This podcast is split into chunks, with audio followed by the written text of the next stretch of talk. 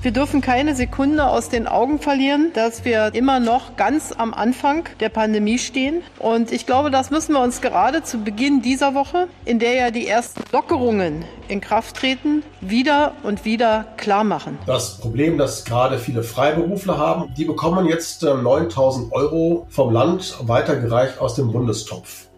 Dieses Geld dürfen sie aber tatsächlich derzeit nur für ihre Betriebskosten im engeren Sinne verwenden, nicht für ihren persönlichen Lebensunterhalt. Das sind unsere Themen heute. Dazu die aktuellsten Entwicklungen in Nordrhein-Westfalen. Mein Name ist Helene Pawlitzki.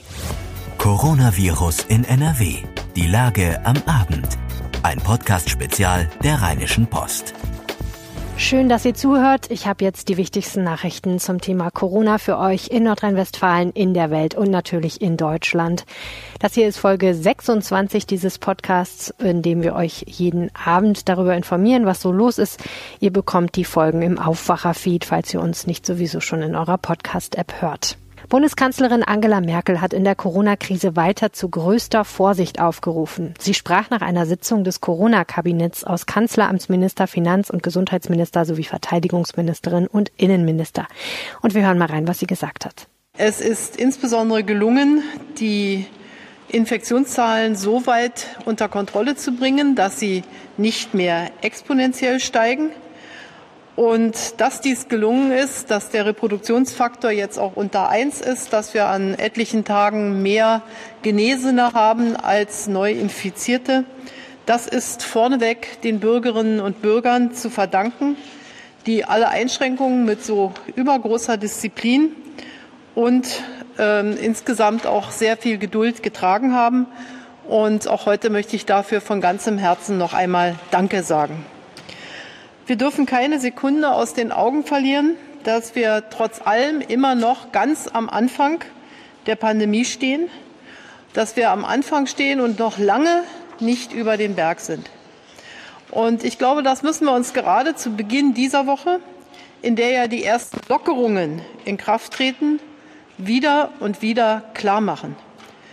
Natürlich fällt das schwer, aber wenn wir jetzt Beschränkungen aufheben, wenn wir Lockerungen machen, dann wissen wir eben nicht genau, was die Folge davon ist.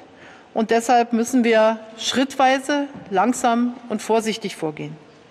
Denn es wäre jammerschade, wenn wir sehenden Auges in einen Rückfall gingen, wenn wir sehenden Auges die ersten Erfolge gefährden würden.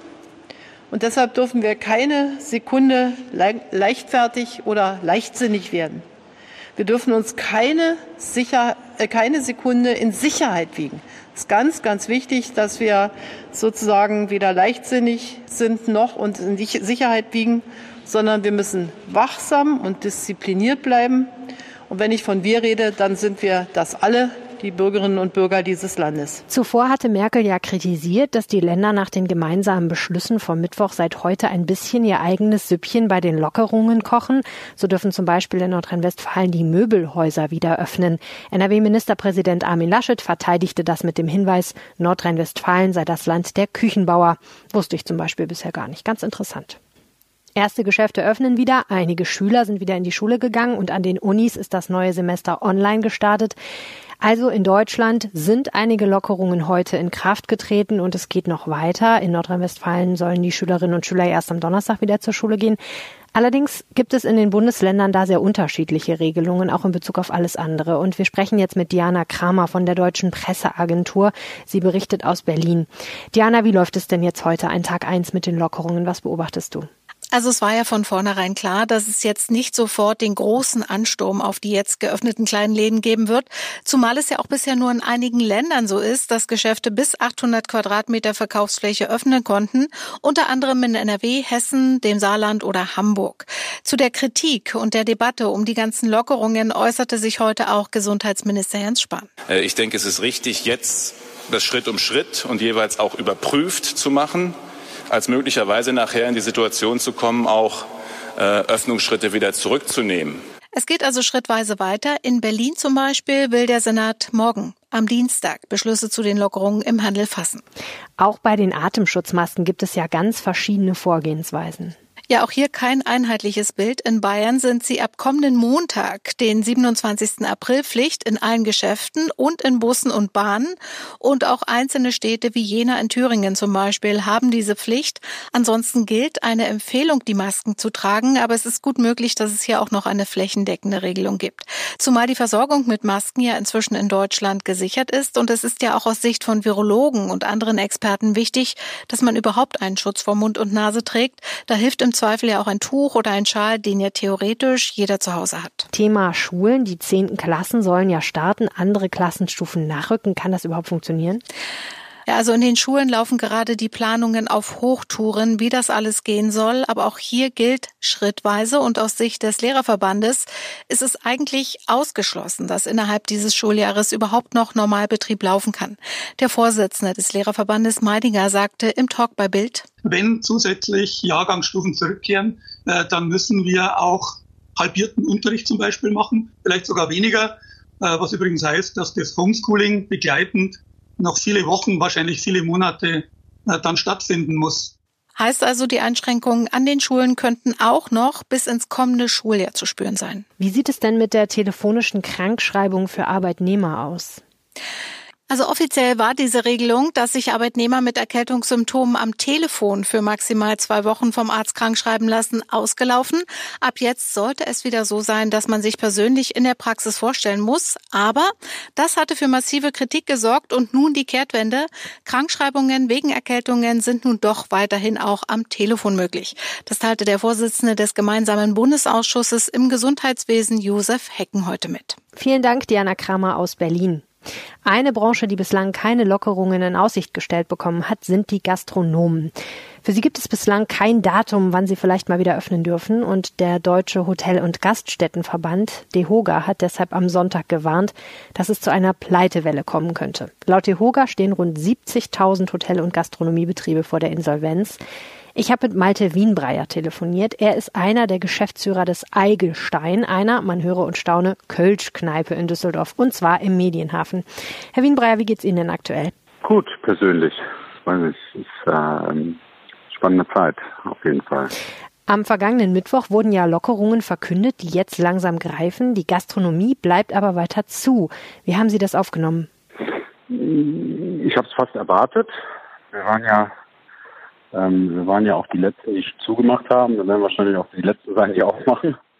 Ähm, nee, ich habe ich hab's schon irgendwie erwartet. Was wohl auch äh, ziemlich klar war, ist, dass es nicht von einem Tag auf den anderen ähm, zu 100 Prozent wieder so weitergehen konnte. Das war ja klar.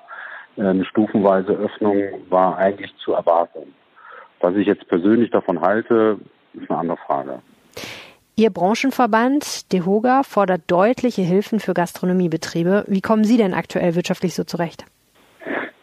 Ja, also das ist, äh, sehe ich natürlich auch genauso. Ähm, die Ausmaße, die das alles annimmt, sind ja auch nicht zu 100 Prozent schon abzuschätzen. Also was wir jetzt schon wissen, ist, wir haben verschiedene ähm, äh, Forecasts gemacht für ähm, bis zum Ende des Jahres mit verschiedenen Modellen, die man mal durchrechnet, wo wir sagen, okay, eine Teilöffnung wir hatten ja vor der Vollschließung hatten wir ein Modell äh, der äh, Teilöffnung unter Auflagen, sprich also zu gewissen Uhrzeiten mit gewissen maximalen Anzahlen an, an Gästen. Ähm, da konnten wir für uns schon rechnen, dass das wirtschaftlich eine Katastrophe ist, weil wir natürlich auch ein großer Laden sind. Ähm, wir auch ein gewisses, gewisses Mindestpotenzial fahren müssen, um überhaupt äh, funktionsfähig zu sein, wie ich das jetzt mal äh, nennen kann.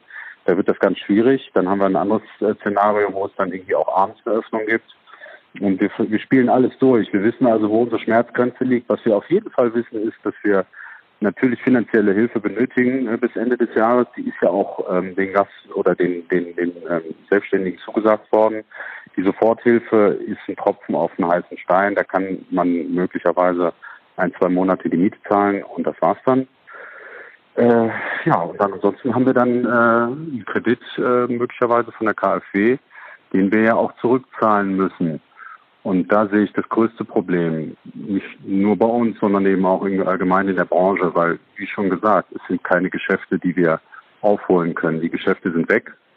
In der Zeit, in der wir geschlossen haben. Betrifft nicht nur uns, weiß ich auch. Aber ähm, es ist jetzt nicht so, dass es ein Konsumgut ist, was vielleicht sich jemand später ein Auto bestellt, weil er sich jetzt nicht bestellt hat.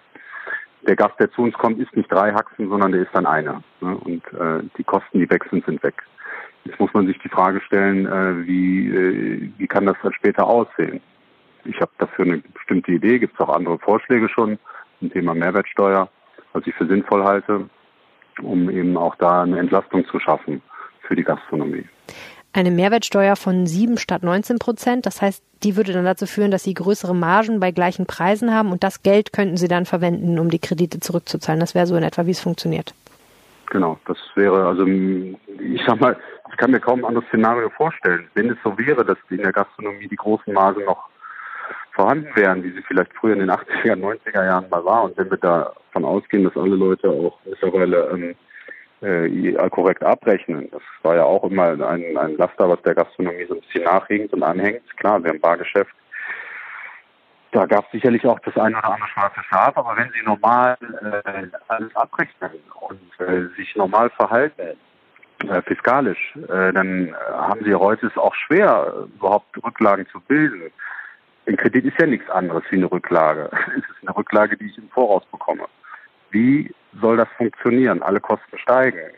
Wie bitte soll die Gastronomie solche großen Kredite, die sie ja benötigt, um überhaupt funktionsfähig zu bleiben, wie soll die zurückgezahlt werden unter den äh, Kosten, die wir derzeit haben? Das ist ähm, schwer vorstellbar.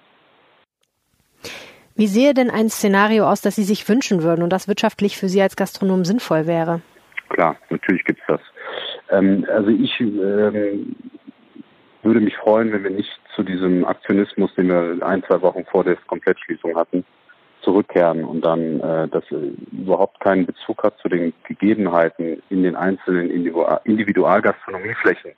Sprich also eine Auflage 50 Personen äh, und eine Uhrzeit äh, bis 15 Uhr. Da habe ich mir immer die Frage gestellt, was passiert denn um 15 Uhr? Wacht das Virus dann auf? Ähm, schläft es vorher? Ähm, 50 Personen, wartet es, bis 51 Personen da sind, kommt es dann angeflogen. Das sind alles so Fragen äh, nach der Sinnhaftigkeit dieser, ähm, dieser Regeln. Ähm, wir sind insofern in der Lage, äh, das herzustellen, dass man also einen Mindestabstand hat, aber wir können auch mehr als 50 Personen äh, bewirten. Das müssen wir auch, weil wir sonst überhaupt wirtschaftlich gar nicht arbeiten können. Und wir können das auch bis 22 Uhr und 23 Uhr. Und das müssen wir auch, um wirtschaftlich arbeiten zu können. Also ich erhoffe mir da äh, von der Politik diesmal etwas mehr Detailarbeit. Ähm, ich befürchte, dass es möglicherweise wieder anders wird, wenn man sich gerade ansieht, was im Einzelhandel für ähm, ja, komische Beschränkungen wieder mit dazukommen. Hm, ja, also auf jeden Fall gibt es, glaube ich, viele Menschen, die sich mal wieder einen schönen Kneipenabend wünschen und ganz bestimmt nach der Krise öfter mal kommen, statt zu Hause auf dem Sofa ein Bier zu trinken. Vielleicht ist das ein bisschen ein Silberstreif am Horizont. Ja, natürlich klar. Also äh, wie gesagt, ich bin jetzt auch kein Pessimist. Ähm, wir müssen natürlich optimistisch auch in die Zukunft gucken.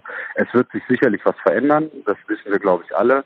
Jetzt ist die ja, ich denke schon, dass die Politik gefragt ist, jetzt auch in dieser Zeit, ähm, wie es auch David Precht vor kurzem bei Lanz gesagt hat, was ich sehr schön fand, äh, man sollte jetzt das Zeitfenster nicht verpassen, um die richtigen Entscheidungen zu treffen.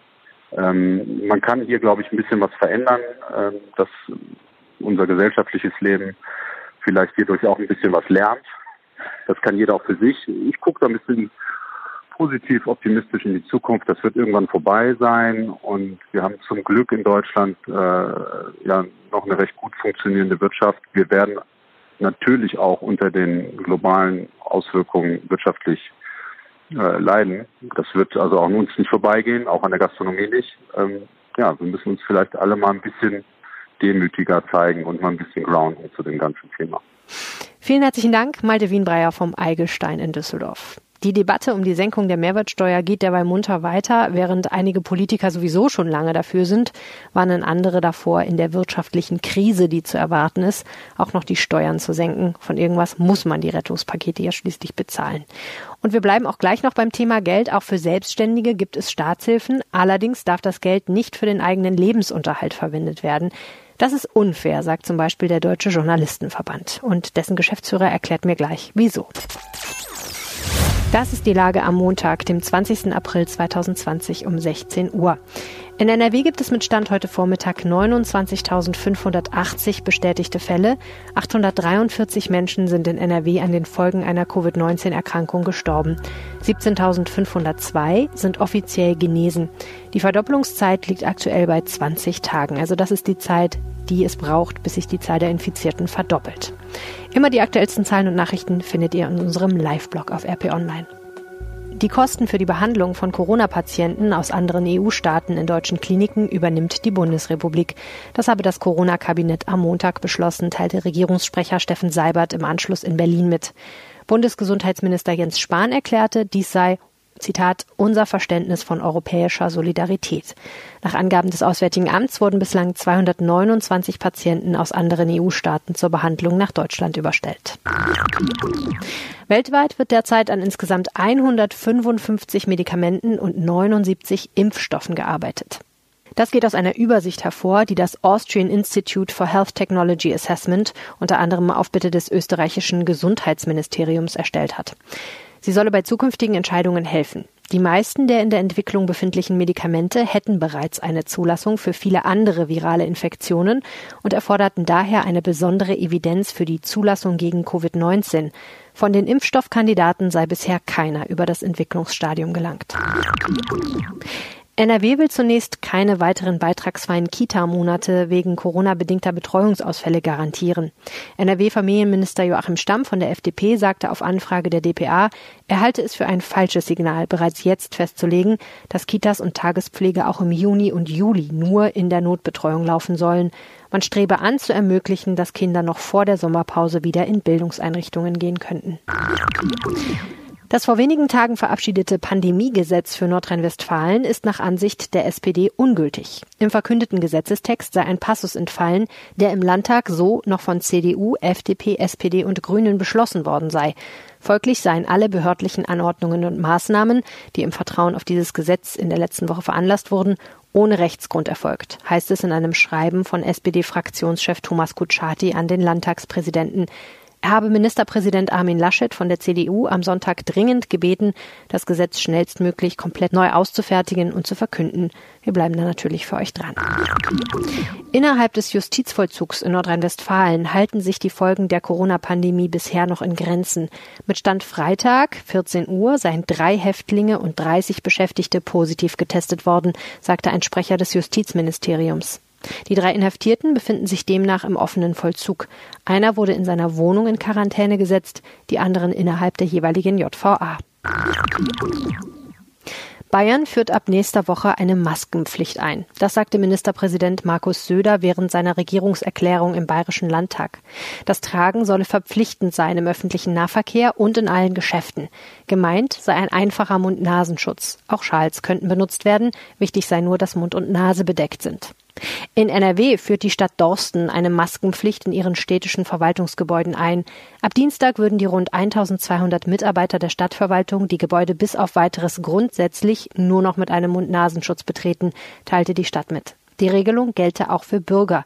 In Münster soll es ab kommender Woche eine Maskenpflicht in der Öffentlichkeit geben. In Düsseldorf haben Freiwillige am Morgen Zehntausende Masken verteilt. Real hatte der Stadt 100.000 Stück gespendet. Mehrere Hilfsorganisationen hatten sie mit Flyern zu sogenannten Hygienekits verpackt und am Morgen und am Mittag an großen Straßenbahnhaltestellen verteilt. Sie waren entsprechend schnell vergriffen. Die ersten Spaziergänger haben sich am Montag den Park der Landesgartenschau in Kamp-Lindfort angeschaut. Auf einem festgelegten Rundweg durften sie über das weitläufige Gelände schlendern, als kleiner Ersatz für die verschobene Öffnung. Offiziell hat die Schau wegen der Corona-Krise nämlich noch nicht begonnen. Alle Einrichtungen und Attraktionen bleiben vorerst geschlossen, darunter die Blumenhalle und die Ausstellungsgärten. Auch viele Theater sind ja geschlossen, viele Bühnen stellen aber ihre besten Inszenierungen ins Netz. Mein Kollege Dietmar Zimmermann hat recherchiert und gibt in einem Artikel auf RP Online einen Überblick, was man sich jetzt als Theaterfreund nicht entgehen lassen darf. Hier gelesen von Sebastian Stachorra ein kleiner Ausschnitt. Nie war das Schauspielangebot so breit wie während der Corona-Krise. Viele Häuser streamen aktuelle und vergangene Aufführungen im Internet. Die Energie, die das Live-Erlebnis in den Zuschauerraum überträgt, fehlt. Im Gegenzug lenkt die Kamera im Optimalfall den Blick des Zuschauers und erleichtert das Verständnis der Inszenierung. Das Schauspiel Dortmund erweitert ständig sein Streaming-Angebot, ohne die alten Angebote zu löschen. Warum ist Facebook eigentlich so sauber? fragte Moritz Riesewig und reiste nach Manila. Dort traf er auf zutiefst traumatisierte Menschen. Die sogenannten Content Moderators, die im Auftrag der sozialen Netzwerke zehn Stunden am Tag Kinderpornos, IS-Propaganda und Gewalt- und Enthauptungsvideos sichten und löschen. Die Zuschauer sitzen in einem tropischen Garten und lauschen den erschreckenden Berichten der von der Welt vergessenen sogenannten digitalen Gärtner. Bitterböse Satire und unterhaltsame Revue ist die Die Show, ein Remake von Wolfgang Menges Fernsehfilm Das Millionenspiel, der im Jahr 1970 die Republik irritierte. Kai Voges gibt seiner rasanten Inszenierung alle Ingredienzen einer RTL-Show, mit Julia Schubert als großartige Parodie von Sylvie Mais. Vorlesen lassen könnt ihr euch übrigens diesen und viele weitere Artikel jeden Tag, wenn ihr die RP Audioartikel abonniert. Dafür braucht ihr nur ein RP Plus Abo, mit dem ihr auch diesen Podcast unterstützt, was uns sehr freuen würde. Das Abo-Angebot findet ihr auf rp-online.de slash Aufwacher-Angebot. Die Deutsche Post bemüht sich nach eigenen Angaben weiter um eine Sonntagszustellung von Paketen. Aktuell gäbe es eine wahre Flut von Paketsendungen, sagte der Betriebschef der Deutschen Post DHL Thomas Schneider der Westdeutschen Allgemeinen Zeitung. Er fände es hilfreich, wenn die Post einen weiteren Tag in der Woche bekäme, um dem Herr zu werden. Die entsprechenden Anträge habe das Unternehmen in manchen Regionen schon gestellt und er wäge jetzt, das auch in anderen Regionen zu tun. Forscher vermuten einen Zusammenhang zwischen hohen Stickstoffdioxidwerten in der Luft und hohen Todeszahlen durch das Coronavirus. Langanhaltende Luftverschmutzung könnte schwere Verläufe der Lungenkrankheit Covid-19 begünstigen. Eine am Montag veröffentlichte Studie der Martin-Luther-Universität Halle-Wittenberg lieferte dafür nun erstmals konkrete Zahlen. Regionen mit einer dauerhaft hohen Schadstoffbelastung haben danach deutlich mehr Covid-19-Todesfälle als andere Regionen, was auf einen möglichen Zusammenhang hindeutet. Mehr dazu auf RP Online. Wie sieht es aus mit dem Datenschutz bei der geplanten Corona-Warn-App? Darüber gibt es Streit in der Fachwelt. Rund 300 Experten unterzeichneten einen offenen Brief, in dem sie vor der Gefahr von Überwachung und Missbrauch warnen, wenn die Daten zentral gespeichert werden. Sie finden den Ansatz von Google und Apple besser, die Daten nur auf den Handys zu lagern. Andere Experten sagen, dass gerade dann Datenschutzlücken entstehen, denn die Handys kommunizieren ja dann direkt miteinander und nicht über einen Server. So oder so, die Entwicklung dieser Apps wird noch einige Wochen dauern. Ebenfalls ungeklärt ist nämlich die Frage, wie viele Menschen sie werden nutzen können. Aktuell sehen die Lösungen vor, eine Funktechnik namens Bluetooth Low Energy zu verwenden und die gibt es auf vielen älteren Handys nicht. Und wenn nicht alle mitmachen, nützen Warn-Apps nur begrenzt etwas. Der Gedanke, der dahinter steht, ist nämlich, wenn man in der Nähe eines Menschen war, der später positiv auf Corona getestet wird, bekommt man eine Warnung. Arbeit.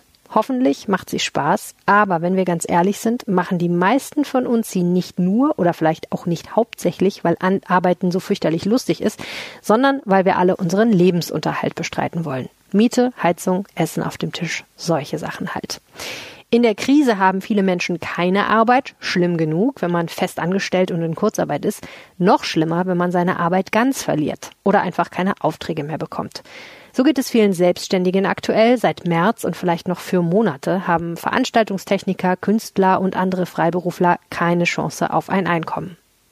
Zum Glück gibt es Rettungspakete des Landes, könnte man jetzt denken, damit zum Beispiel freie Journalisten die Miete bezahlen können. Ganz so einfach ist es dann leider aber doch nicht. Und darüber habe ich gesprochen mit Volkmar K., Geschäftsführer des Deutschen Journalistenverbands NRW. Das ist eine Gewerkschaft für Journalisten, Herr K., die meisten Menschen sind fest angestellt, gehen arbeiten und bekommen monatlich ein Gehalt aufs Konto, jetzt in Kurzarbeit nur noch einen Teil davon, aber immerhin. Wie funktioniert das bei Selbstständigen, wie zum Beispiel Journalisten? Also Journalisten sind wie viele andere äh, zu großen Teilen Freiberufler. Das heißt, sie sind nicht in einer Firma angestellt oder die meisten haben auch keine eigene Firma, sondern sie sind freiberuflich tätig. Das heißt, ähm, sie generieren Aufträge, indem sie für Zeitungen arbeiten, indem sie für Radios arbeiten oder aber auch Zeitschriften indem sie moderieren. Und wenn sie Aufträge haben, kommt Geld rein. Wenn sie keine Aufträge haben, was bei Corona gerade ähm, häufiger passiert, dann kommt eben kein Geld rein. Äh, von dem Geld, was da an Umsatz reinkommt, müssen sie, wie jede andere Firma auch, ähm, alles bezahlen, was so anfällt. Das heißt, dafür müssen sie Steuern bezahlen, davon müssen sie ihre Betriebskosten bezahlen, wenn sie einen Firmenwagen geleast haben, wenn sie für Podcasts eine Ausrüstung haben, einen Computer vorhalten, dafür müssen sie ihren Steuerberater bezahlen und dafür müssen sie die Miete für ein Büro bezahlen, aber auch ihren ganz normalen Lebensunterhalt. Das heißt, de facto zahlen sich diese Freien auch selbst ein Gehalt. Das ist nicht jeden Monat das gleiche, weil dafür wissen die Freien oft nicht, was reinkommt. Und dann das, was übrig bleibt, wenn alle Kosten abgezogen sind, kann man zum Leben verwenden. Das ist ja ein Modell, das betrifft nicht nur die ungefähr 10.000 freien Journalistinnen und Journalisten in Nordrhein-Westfalen, sondern natürlich wahrscheinlich auch ganz viele andere Freiberufler in irgendeiner Form, also Künstler und Menschen, die irgendeinen anderen freien Beruf ausüben. Sie haben ja gerade schon gesagt, es ist ein Problem, dass viele Freiberufler jetzt im Moment vor einem Umsatz Null stehen, also davor, dass ganz wenig Aufträge reinkommen. Ähm, Jetzt gibt es, wie ja alle wissen, Rettungspakete, die versuchen, das aufzufangen. Damit ist der Deutsche Journalistenverband aber nur eingeschränkt zufrieden. Was ist denn das Problem? Ist doch eigentlich schön, wenn man Geld vom Land bekommt. Ähm, wenn man Geld vom Land bekommt und das auch verwenden kann, dann ist das schön. Das Problem, das gerade viele Freiberufler haben, und ja, Sie haben recht, das sind bundesweit über zwei Millionen Freiberufler, nicht nur Journalisten.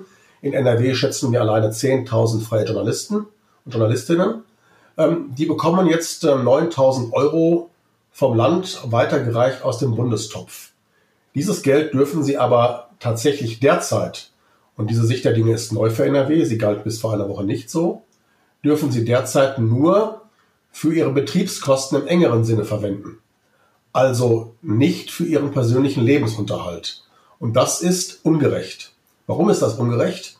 Weil wenn ich eine GmbH habe, äh, oder eine andere Rechtsform, wo ich selber einen Vertrag mit mir habe als angestellter Geschäftsführer oder als Angestellter, dann sind natürlich die Gehälter, die ich zahle, Teil der Betriebskosten. Ein Freiberufler hat keinen Arbeitsvertrag mit sich selbst. Der lebt von dem, habe ich gerade versucht zu erzählen, ähm, was irgendwie reinkommt. Und während jetzt eine Firma mit fünf Angestellten dieses Geld, was vom Land kommt, tatsächlich für die Gehälter oder für die Personalkosten verwenden kann, kann das ein Freiberufler nicht. Und das ist ungerecht.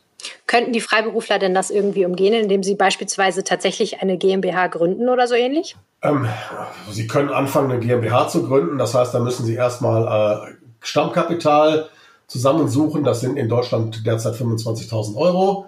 Ähm, dann müssen sie zu einem Notar rennen und müssen äh, beim Notar eine solche GmbH eintragen lassen. Das kostet Notarkosten.